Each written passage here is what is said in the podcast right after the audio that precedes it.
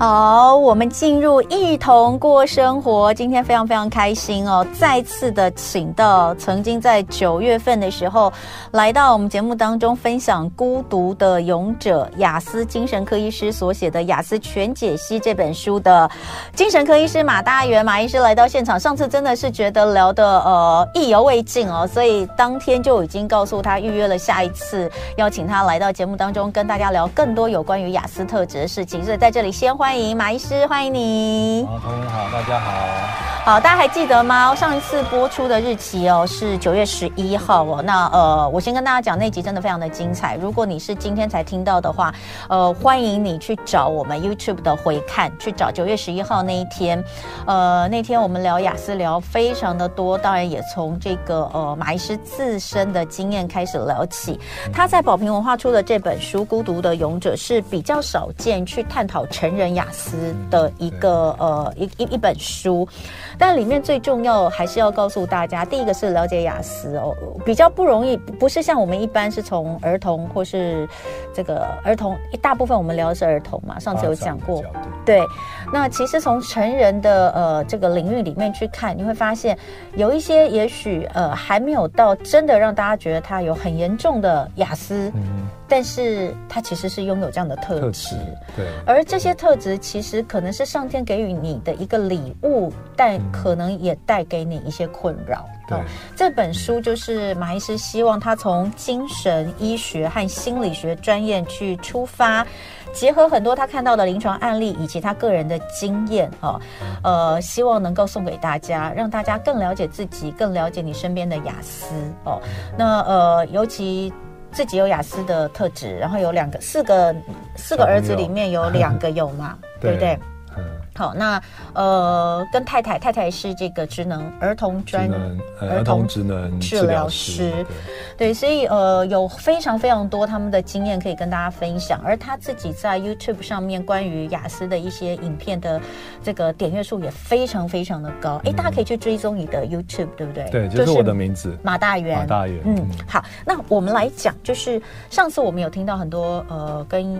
我们对于雅思的一些迷思，嗯，哦，那你帮我们复习一下，你觉得呃，如果说一般人对于雅思迷思，大概会有的有哪些？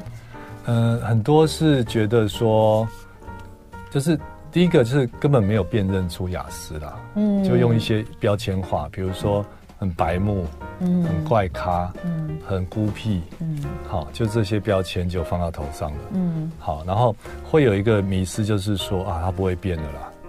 他不会变的，嗯，对不对？那他自己也不想变。嗯，好，这个就很可惜，就等于说这个门啊、窗户全部关起来。嗯，那其实当事人也许在里面是很苦闷的。嗯，但是他找不到一个呃接纳他的人，或者说一个机缘，好，或者说像书本啊，或者说呃讲座这些资讯，他他接触不到。嗯，那既然你们觉得我怪，那我。但是我觉得自己还好啊，嗯、所以是其实是你们的问题，嗯，这边卡住了，这个是最多人最有的最常的状况，嗯，好，因为小小时候我们会安排早聊这些嘛，那小朋友大多都会接受了哈，因为早聊都很好玩，都是在玩游戏，但是青少年开始慢慢定型了，定型了哈，你就会发现那个改变的空间会越来越小，嗯，所以这本书不只是针对成人雅思，也是。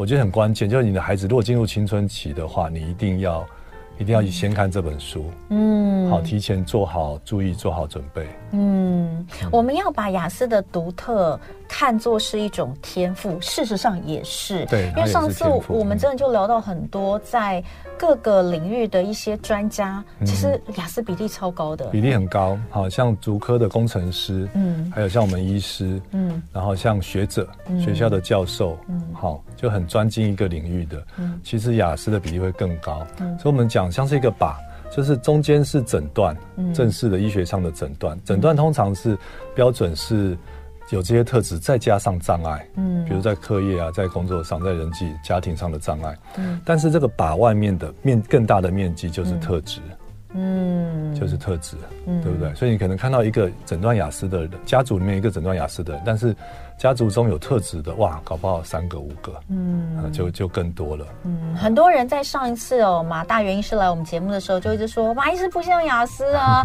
我刚刚私底下问他，嗯，诊断上你没有，对不对？没你没有到诊，因为你没有到有障碍，嗯、就是造成你的这个不管是工作啦、学业或是交友啊、嗯、社交啊、家庭没有，所以你是雅思特质。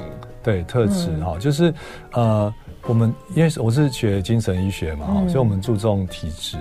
好、嗯，那我的心得是说，如果说到了很严重、很固执的雅思，嗯，好，大概他的体质都有问题。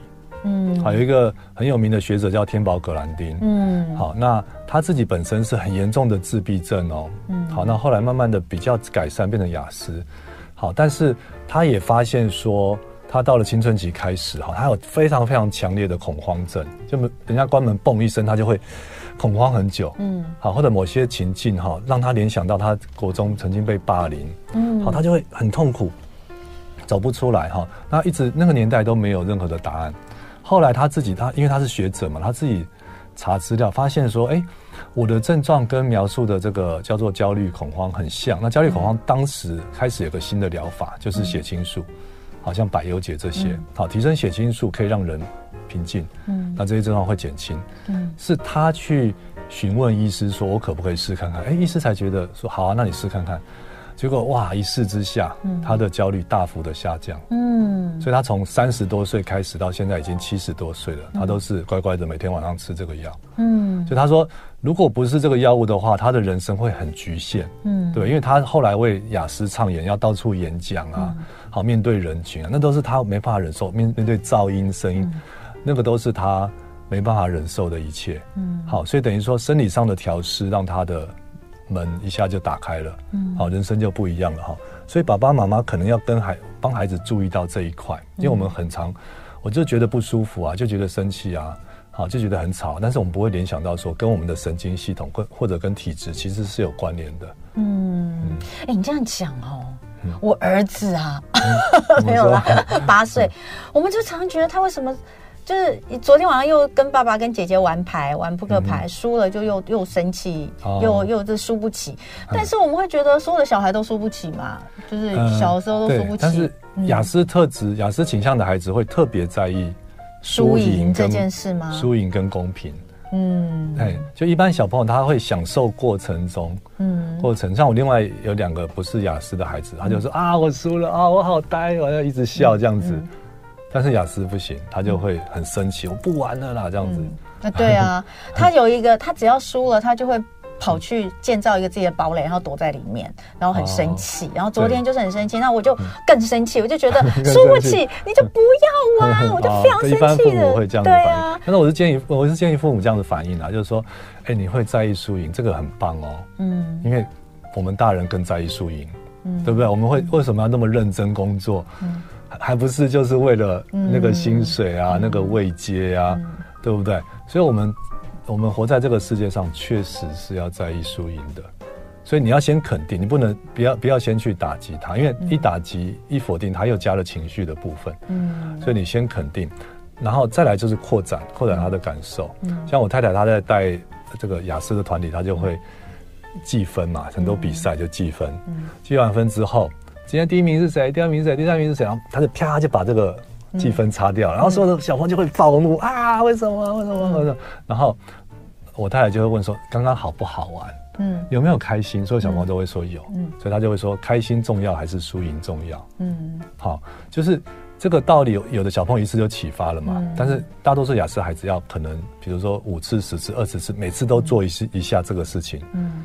他在最后才能够体会说，哇，原来过程或者中间的开心或者那种和谐有来有往的气氛，反而比输赢来的重要。嗯，对。到这个时候，他的大脑结构这运作模式就不一样了。他在这个领域，他就等于就社会化了。嗯，就是我们上次讲说，雅思其实是很社会化嘛，所以雅思是可以社会化的。社会化的。但是，一般民众就会想说，怎么可能？要怎么办到？那我现在先分享，小朋友是这样子办到的。嗯，那我等下再分享说。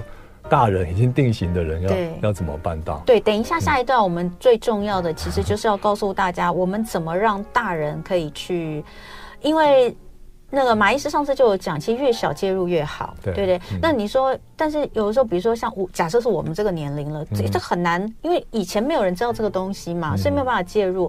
那但是它其实是还是可以转转变的哦。那刚刚另外有讲到，就是呃。比如说啦，确实有一些亚斯的状况，你可能会容易跟其他的东西特质混淆。嗯，比如说像你书上就有写到，呃，比如说像注意力不足、过动，嗯、现在很多的孩子都有这方面的问题。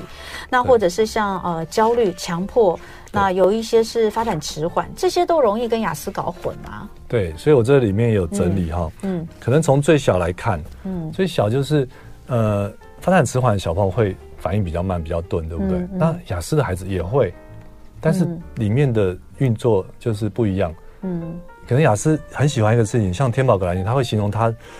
盯着蚂蚁可以看一个下午，嗯，好，大人从旁边旁边观察就会觉得哇，他是不是脑袋钝钝的，嗯，对不对？怎么一直在发呆，嗯，好，然后再来就是雅思，他多数了哈，不是百分百，就是会肢体会比较不协调，嗯，好，我们就会觉得，哎，他这方面是不是比较弱？所以雅思不爱运动是因为这个吗？哎，对，有可能是不爱运动，但是很好玩哦，就大多数的雅思一旦开始运动，他们会喜欢重复性的运动。所以，而且很容易成为这个这些领域的佼佼者，比如说跑步、嗯，游泳，嗯，好，铁人三项这些，或者很精密的运动，像是射击，嗯，这些哈，为为什么呢？因为，因为你想他，呃，他的毅力很强，嗯，对不对？那种执行力、贯彻力很强，好，所以可能一般人是偶尔去跑步，跑个三公里，但他可以从三公里一路推推推推到四十二公里，嗯，好，所以我相信这个铁人三项或者。或者这个马拉松的选手，嗯、来，我们来做个心理测验。我猜很多是雅思。那你可以发现，刚刚马医师说的这些运动都是个人运动。对对，个人，所以不会想他比较难打篮球。像篮球就要眼眼神，对不对？要打 pass 啊，还是什么？要注重团队。嗯，对，就比较难，是有点困难。但是也有也有那种特别厉害的啦，嗯、会被别人找去。嗯、像哎，《灌篮高手》里面的呃那个。我觉得很好玩哈，就是流川枫跟、嗯、跟樱木花道，对，哎，他们两个都是亚斯。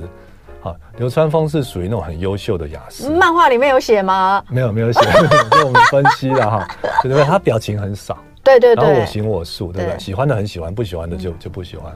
那那个。这属于优秀的雅思了哈，那樱木花道属于那种憨厚型的雅思，嗯，对不对？他是、嗯、他是属于那种很憨厚，就是说，嗯，哎，一都不会阅读空气啊，嗯、不会知道现、嗯、现在的状况，嗯、然后就有话就直接说出来，嗯，有没有哈？就他们两个都、嗯、都属于这这一型，然后啊，樱木花道再加一点点就是过动。嗯，所以过动跟雅思也要去分别。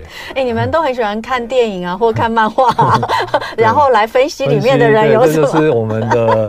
职业病了哈！我刚刚就跟他说，我很喜欢的一部电影，我不知道大家有没有看，因为他呃前阵子才刚上串流平台，就是 Tom Hanks 我很喜欢的演员演的那个超难搞先生。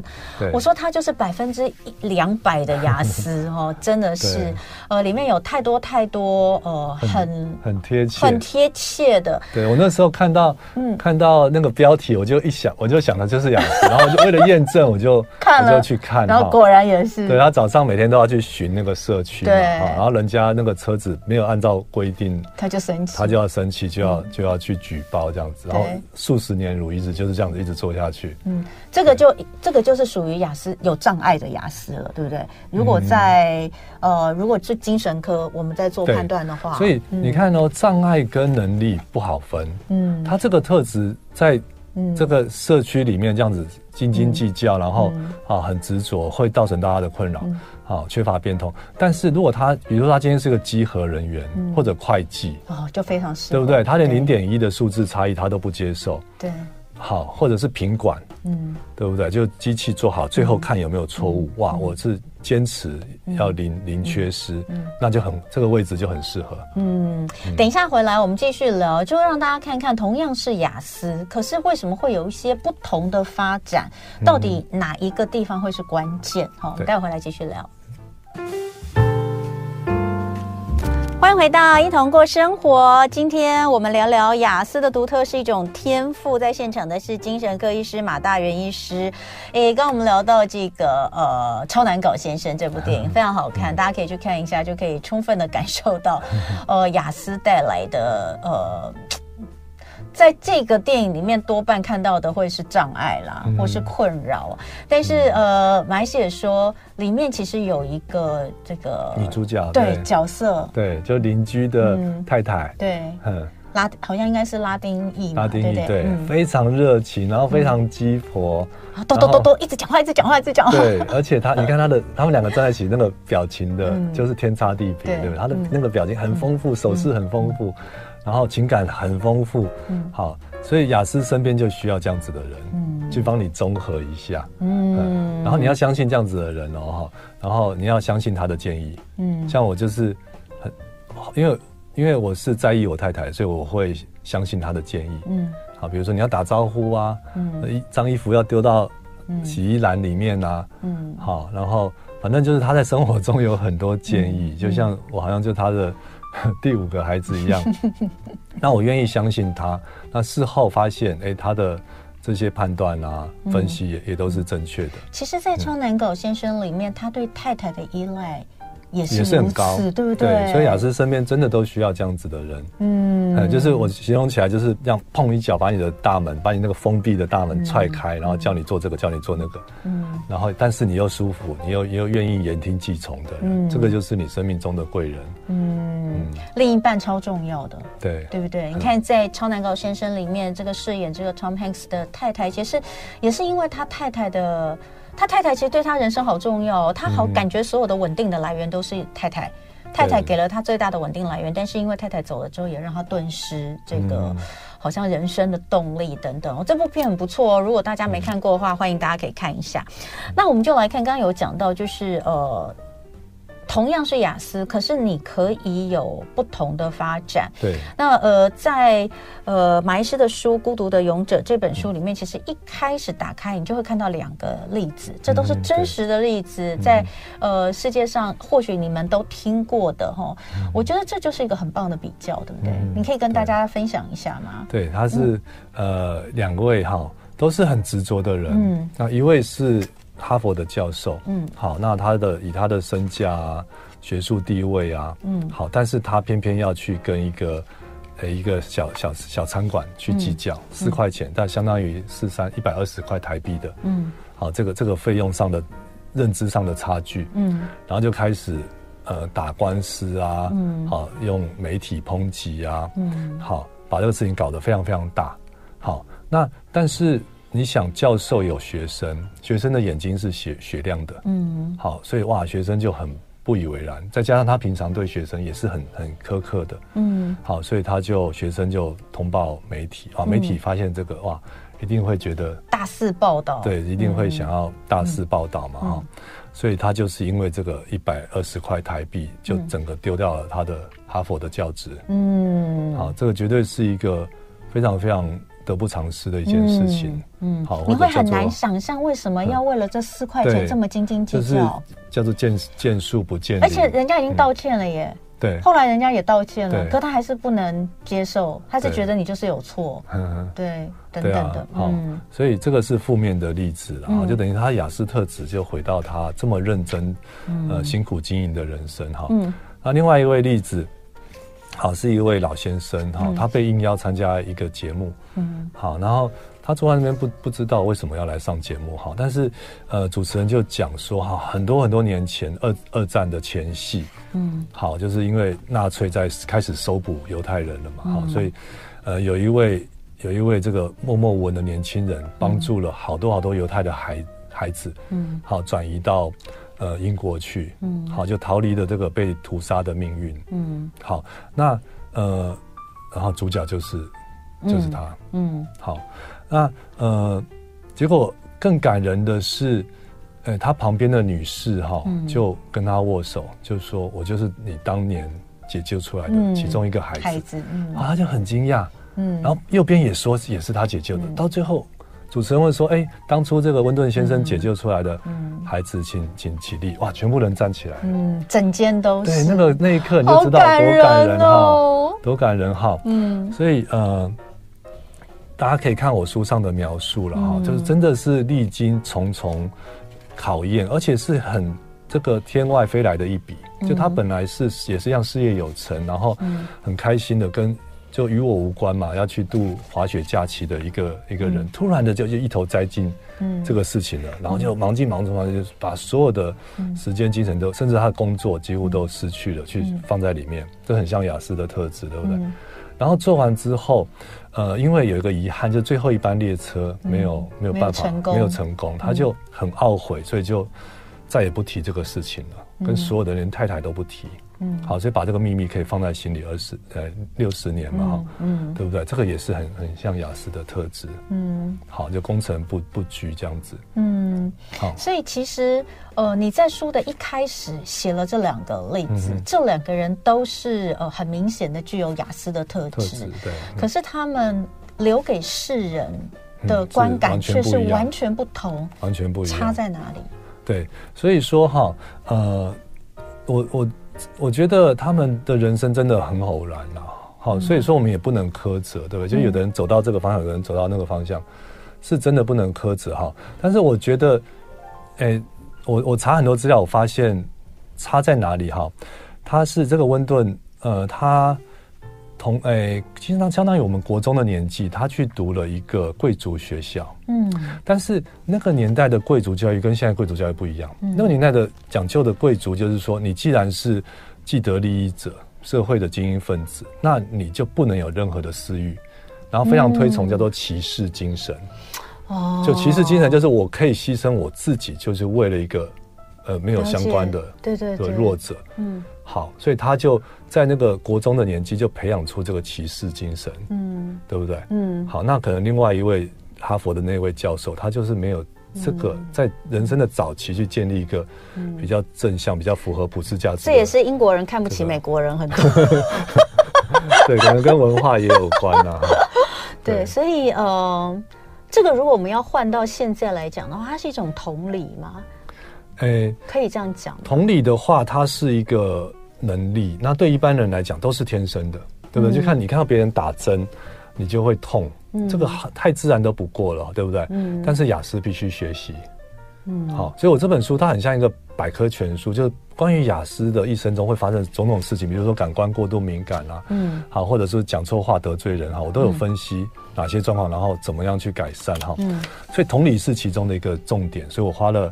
两章的篇幅来探讨这件事情，嗯，然后我喜欢数字，所以我就有整理出来五招，还有三个步骤，嗯，去建构你的同理哈，嗯，所以说为什么雅思也可以社会化，嗯，因为你看完内容，你就会发现，哎，原来不难，嗯，比雅思最擅长的什么数学、赛口赛、什么微积分要简单多了，嗯，对不对？但是我们过去没有这些机缘去接触，然后去学习，所以再往前推哈，再往前推，其实关键是改变。嗯，对不对？就是雅思愿意打开眼眼睛，打开门，打开窗户，然后去虚心的去接受说，人家说，啊，你就是雅思，然后开始也不会生气，也不会难过，然后愿意开始去改变。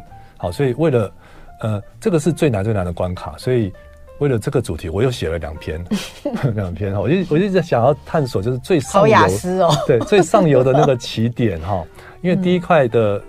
的这个骨牌推下去不困难，嗯，嗯，所以你老公很固执，对不对？容易暴怒，或者你的孩子已经都不跟你讲话了，整天玩玩手机，其实都是插在那个第一块骨牌推下去，啪啪啪，后面就水到渠成。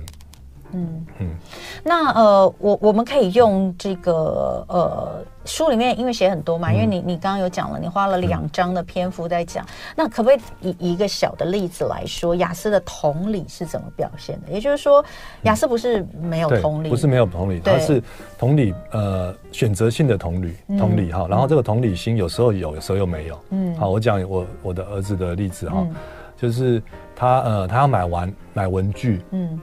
好，但是我太太早上已经带大家去买完了，我都问过了，你们还有没有缺什么？嗯、没有，确定了，回家了。嗯，到下午他突然想到有两个没有，嗯，他就拜托妈妈妈再带他去。然后我、嗯、我太太是教养孩子非常有原则的，嗯，好，所以他就他就没办法如愿，他就会大哭。哈。所以雅思在受到挫折的时候，那个情绪就会从零到一百，嗯，好，非常的高张哈。那我我我不忍心，我就带他去，嗯，所以回来之后他就很很感谢这样子小小的身体哦，这样抱着我的腰说：“爸爸，谢谢你，我好爱你。”这样子。好，那是不是很棒的感觉，对不对？然后不到十分钟之内哦，我们坐下来全家看那个蜘蛛呃蜘蛛人嘛哈，嗯，呃，结果我我是雅思嘛，所以我喜欢批批评批判，我就说啊，这个不符合科学啦，那个什么不符合那。那我可能也有雅思 这吧，我也很爱念这个，这不合逻辑啊。对，其实很爽，对不对？就是好大肆批判这样子，但是偏偏蜘蛛人是他的偶像。哦，所以他就不行，他就抓狂，说：“爸爸，你不要闭嘴了，你不要看，你就上楼。”嗯，然后我就很诧异，对不对？就十分钟前你还抱着我的腰说：“爸爸，我好爱你。”现在你就突然觉得我是翻脸跟翻书一样，仇人一样。对，所以雅思确实是这样子，就是他的情绪是不连，呃，感受是不连贯的。哦，好，不会有个恒定的感受，而是就是就事论事，所以说非常非常的直，非常的直。正在执着，呃，就是有呃，非常的坦白的，嗯、坦白，嗯，好，所以这个就是，嗯、呃，就是说他的这个有没有？他心情好的时候，他的同理就出来了。嗯、好，那我的书上，我的书应该是唯一一本讲到雅思，但是又分析到雅思的生理状态。嗯，好，这个在科学上有答案，就是叫做催产素。嗯，催产素又叫做爱的荷尔蒙。嗯，可以让我们有跟人的亲近感。被爱或被接纳的感觉，感觉或者爱人的感觉，嗯，所以雅思的这个催产素分泌的话，嗯，分泌的话，他也他的同理心也会出来。难怪你看哦，就像我们说超难搞先生，能够让他的他他最能同理人，可能就是他的妻子，对不对？然后我刚刚其实有跟这个马医师说，我有一个同学也是超级无敌标准雅思，我是看完书之后我才觉得他是亚斯。他也是人生当中，我们都觉得他太太为什么能够接受他，但他对他对他太太对热恋期哈，热恋期大家的这个催产素都会上来。所以对亚瑟来说，有一个呃，有一个有一个有一个真的真的就是适合能够包容，而且可以带领对，然后能够给他很爱的安全感的那种，那真的非常重要哈。好，待会回来我们继续聊。欢迎回到生活同乐会，同过生活。我们聊聊雅思的独特是一种天赋。在现场的是精神科医师马大元医师。刚刚马医师告诉我们了，就是雅思，呃，要能够激发他的同理哦。以生理上来说，就是催产素，嗯、这个非常重要的，算是一种荷尔蒙吗？嗯、这算是荷尔蒙吗？对，对哈。那所以爱很重要。对。任何人都可以给予这个爱吗？比如说父母亲可以给孩子这个爱，这样可以啊，可以啊，就是很亲近的人，嗯，好，或者是宠物，对不对？所以你看到雅思的朋友们很多会养宠物，嗯，而且。很好玩哦，嗯，就是我们一般人喜欢狗嘛，因为狗很热情，对不对？哎，但但是雅思的朋友很多会喜欢猫，嗯，因为哎，他猫是独来独往，哎，我也是独来独往，嗯，然后雅思的朋友又喜欢这个很独特的宠物，嗯，像蛇啊、蜥蜴这些哈，他们也会也会就是很很另类的这种喜好。那你们家有两个孩子是雅思特质，他们有喜欢养，他们有养宠物吗？他们哦，对，像我比较雅思的那个孩子，他就是很超级喜欢猫。哦，他是喜欢猫，嗯、对，然后我那个完全不雅思的孩子，他就就是很典型，就超级喜欢狗。我们家又有猫又有狗，哦，所以你们真的有养哦？对，那我是喜欢鱼，所以你也有养鱼。我从五岁到现在没有停止养鱼，真的假的？对，一直都都有养。那你会盯着鱼一直看吗？会啊，小时候就会一直一直看，嗯、然后去想办法繁殖鱼啊，让它营造很好的生态啊。哇，那你家不会产生狗追猫、猫想去捞鱼这样的状态吗？会啊，会啊，会 会很混乱。但这个有好处哦，像天宝可兰就就说，嗯，他呃，他小时候就觉得人家讲温柔体贴到底是什么，不知道，他脾气就是很硬、很暴躁。嗯，然后有一次有个人拿一只猫给他，他就很生硬的去摸，然后他说，哎，那个人就指导他，嗯，很温柔的去摸。他说，你摸猫猫就会有反应，对不对？会咕噜咕噜哈，还是会有那种很舒服的表情。然后他慢慢的、慢慢的越来越温柔之后，哎，就察觉到猫的这个反应不同，不不一样了哈。他就那一刹那，我脑袋突然就打开，哦，这就是人家讲的温柔，哦，他就他就体验到了，对不对？他要透过触觉，嗯，好，跟视觉啊这些种种讯息，对，他就学会了这个道理。但是我们一般讲的温柔，都是一般人都是浑然天成嘛，对不对？女儿女孩子要温柔一点，他就知道是什么意思了，嗯，对。但是雅思不行，要有一个一些机缘去学到，嗯，那呃，我们就来讲，既然这个爱，呃，这种。这这爱这件事情对于雅思的人来说是这么的重要，嗯、但偏偏如果有雅思特质，甚至是直接被诊断，就像我们说的，有确认他其实是有障碍的话，他其实最大的障碍，你上次也讲了，就是人际的障碍。嗯、所以他要能够得到这样子来自于一个信任者给予的爱跟安全感，好像又相对比较难。对，会不会？对，嗯，这不是就是一个很矛盾、很难解的。对，所以为什么？嗯呃，我我把雅思分成好几种嘛，啊，有厉可爱的雅思啊，厉厉害的雅思，嗯，但是最多最多的雅思就是叫做跌跌撞撞的雅思，嗯，好，就各方面，比如人际上很卡，然后也没有这个真正 谈可以谈心的的朋友伙伴，嗯，然后也没有伯乐去发现他的天赋，嗯，去欣赏他，嗯，对不对？好，就变成说很容易就就会陷入一个很孤立的状态。你跟你太太是怎么认识的？嗯，他我们是工作上的同事，嗯，所以他的他最后有写一个短文嘛，哈，我那时候把整个稿子送出去之后，嗯、然后编辑就说：“哇，你知道写的最好的是什么吗？是你太太写的。”都觉得哇，就邀请太太再写一本书哈，就是全部就那段写的最好，大家可以看一下。就是我很直嘛，就是我们第一天遇到，就是中午开完会就吃便当。然后我就吃吃吃，然后就注意到他，呃，为什么你的鸡腿切的一一块一块的，嗯，为什么不吃？你是不是吃素还是不喜欢吃？嗯、我就说，你不想吃鸡腿啊，嗯、那我帮你吃，嗯，然后我就直接夹了。但等下你们那个时候只是同事而已，只是同事，而且应该是第一次、嗯、第一天见面。哦哦，因为我很直，我觉得说我不喜欢浪费食物嘛，哈、嗯，那这个女生都快吃完了。然后鸡腿都还是原封不动的，他应该不喜欢吃。我后来才知道是他的习惯是好吃的要要留在最后最后吃。对，我就这样夹，然后他就很很诧异的看着我，但是我也没有察觉。嗯，但是至少心里留下一个印象啊，就会多留意一下 这个 怪怪的人，因为会去偷夹，直接就把人家的肉给夹走，他也没生气啊。呃，应该心里会觉得好怪哦，这个人这个人好，嗯，对啊，那。后来就就越越走越近嘛，嗯、因为我我觉得我可以追到他，是因为回推，就是我在高中的时候，嗯，因为人际的挫折真的太严重了，嗯，好，所以我就去救自己，救自己的方法就是看书，嗯，好，所以那时候看了一本，好，叫做《人际人人性的弱点》，或者叫做《卡耐基沟通与人际关系》哈，嗯，那我很认真的学，就是我书上看到的，我就马上施展出来，嗯，所以那本书我看了五六次，嗯，所以我就。会对身边的人做这件事情，嗯，那相对的我就比 NT 就一般的大众，嗯，还要更多了，嗯，更多的同理，更多的赞美，更多的欣赏，好神奇哦，对，因为我、嗯、我会乖乖的去做嘛，嗯，对不对？所以哎。诶很快就得到他的好感，嗯，好，就慢慢的在一起。但是前面有讲嘛，就是热恋期会分泌催产素，就会变得很体贴，很为对方着想。嗯，但是一旦确定关系的话，催产素降下来，嗯，啊，我们就回到原来的样子，而且加一个字叫原来的死样子，嗯，就是不是不是说贬义，而是说我们那个很固执的样子又回来了，嗯，就缺乏同理的样子就回来了。我觉得你这样讲，我们现在包括我在内，我们的听众朋友，女性听众朋友可能都觉得应该有感觉，对，老公都是雅思，不一样。不一样，对不对？全部，我老公差超多的，嗯、真的、哦，超级多。我一直怀疑他有雅思的特质，因为他有些地方真的很、嗯、很气人。对，很多人会有同感，可能都不会比我的例子气人哈。哦，你你怎么样了？你我太太已经阵痛了，嗯，阵痛了哈，稍微有点落红，然后、嗯、但是医院就觉得还要很还要一阵子，第一胎嘛还要很久，你先回去休息。嗯，然后她痛的睡不着，然后我在看电视。哎，然后我要拿拿遥控器，嗯、我就打开抽屉，嗯、怎么那么乱？嗯、我叫他下来整理，嗯、因为这个是我平常就要求的，就是说，你你现在待产嘛，你没有上班，那你闲着要干嘛？一定是把家整整理好嘛。嗯，那你之前有时间你没做到，那现在我不管，我不管你是不是阵痛还是怎么样，你现在就来整理。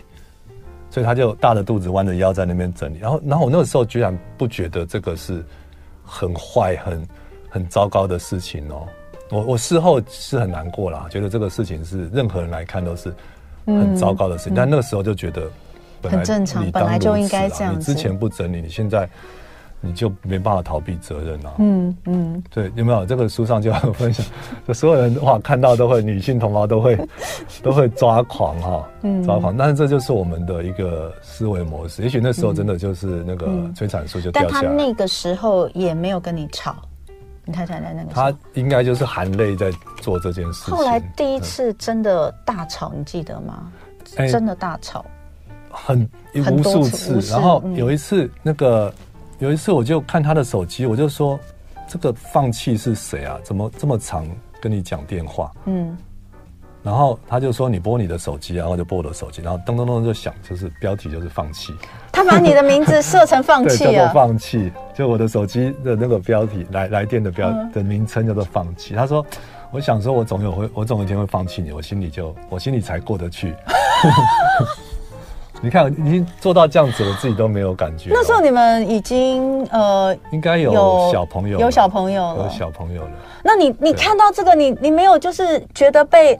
被被重击，然后要想要真的好好的来改变吗？嗯、所以，对，就是他就是讲那句嘛，你有雅思你不知道嘛，所以我才去把我自己的专业跟我自己这个人去连接，不然一般人都有盲点嘛，就就是呃叫做什么呃没有自知之明。所以你你的意思是说，你你看呃你你是精神科医生，嗯、你有这个这么多的个案哦、嗯呃，然后。也有很多是雅思的，但你真的没有想过？真的是他讲了，我才去想到。太神奇了，嗯，太神奇了。对啊，然后再去往回串，嗯，往回串哈，从小开始那种种种，比如说不喜欢跟人打招呼啊，不喜欢看人的脸啊，嗯，好小刺激大反应啊，一直串才知道啊，原来一路走来，然后再再看家族啊，外公是，舅舅是，然后妈妈是，嗯，对，才知道，嗯，知道这一切。后来怎么去调整？呃。就是，所以这个也跟各位分享哈，就是雅思人很务实，嗯，务实，所以你希望改变你的老公很简单，嗯，很简单哈。像我，我们就讨论出两个游戏规则，第一个就是我们有共通的目标，嗯，共同每个阶段都有每个阶段的共同目标，比如说现在就是把孩子照顾长大，对不对？嗯，然后退休后可以可以享受退休的生活，然后要彼此要保持健康，对，不要说需要。以后很早身体坏掉，需要有人照顾，嗯、对不对？这个都是我跟他讨论出来的共同目标。嗯，那既然共同目标，那讲好了，嗯，理由充足，啊，雅思就会愿意遵守。嗯，好，所以我觉得我遵守的比大家还要好。嗯，对，比如说，呃，我对饮食很很重视，很健康、嗯、啊。他他晚上放松喜欢喝酒，但是我我非不必要我不会去去喝酒。嗯，好像我是可以很能喝的人啊，嗯、但我非不必要不去喝酒。好，就等于说我把这个。呃，共同目标，呃，很确实的去遵守。那其中一个就是身心健康嘛，所以不能吵架了啊，嗯，不能常常在家，当这个家是低气压，处在压力之中，那我们就会去检讨，对不对？就是说，怎么样让这个家再也不要有这么多的争执？那一定自己要去改，嗯，好，所以是因为目标，我们回过头来去改变自己，嗯，对，因为我们认同这个目标嘛，嗯，好，那第二个游戏规则就是两个人都要成长。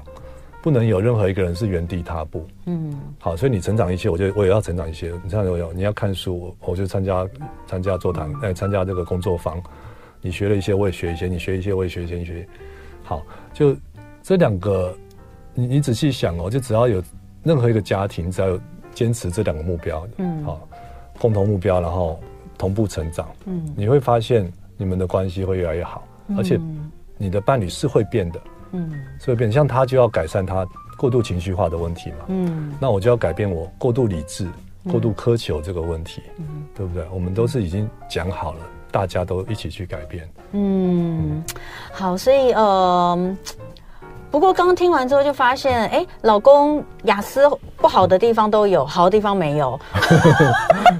就是呃，你说雅思人就是很很对目标。有目标我就要去执行嘛，哈、嗯！但奇怪了，我们 共同讨论出一些目标，大概就是我们以后都这样好不好呢？哦、好，然后好，没问题，尽力尽力配合，嗯、然后从来没有一次做到过这样。因为其实这个很简单，就是他没有打从心里去认同这件事情。哦，对对对，哎，对对，更多的理由，更多的案例例子，嗯，就可以说服。然后我跟大家分享一个小诀窍，就如果你的孩子、你的老公是雅思哈。嗯亚斯喜欢被赞美，嗯，对不对？因为我们从小到大其实惹麻烦的时候居多，讲错话的时候居多，所以很少人诚心诚意的赞赞美我们。那你就很大方的赞美，高剂量的赞美，高剂量的赞美。对，然后他就会发现，哎，全世界只有你是会这样子看我，这样子赞赞美我，那我就离不开你了。哦，好，所以呃，真的非常非常感谢呃马大元医师来到我们节目两次哦，两次都觉得好精彩哦，都都都讲不完，而且事实上这里面的东西，我们真的也是讲到不到百分之一，所以呃，再次的推荐《孤独的勇者》这本书哈，宝瓶文化出版的，教你如何成为王牌雅思了哦。那成人也是一样，那非常谢谢马医师，谢谢谢谢，休息一下，等一下再回到生活同乐会。就爱点你 UFO。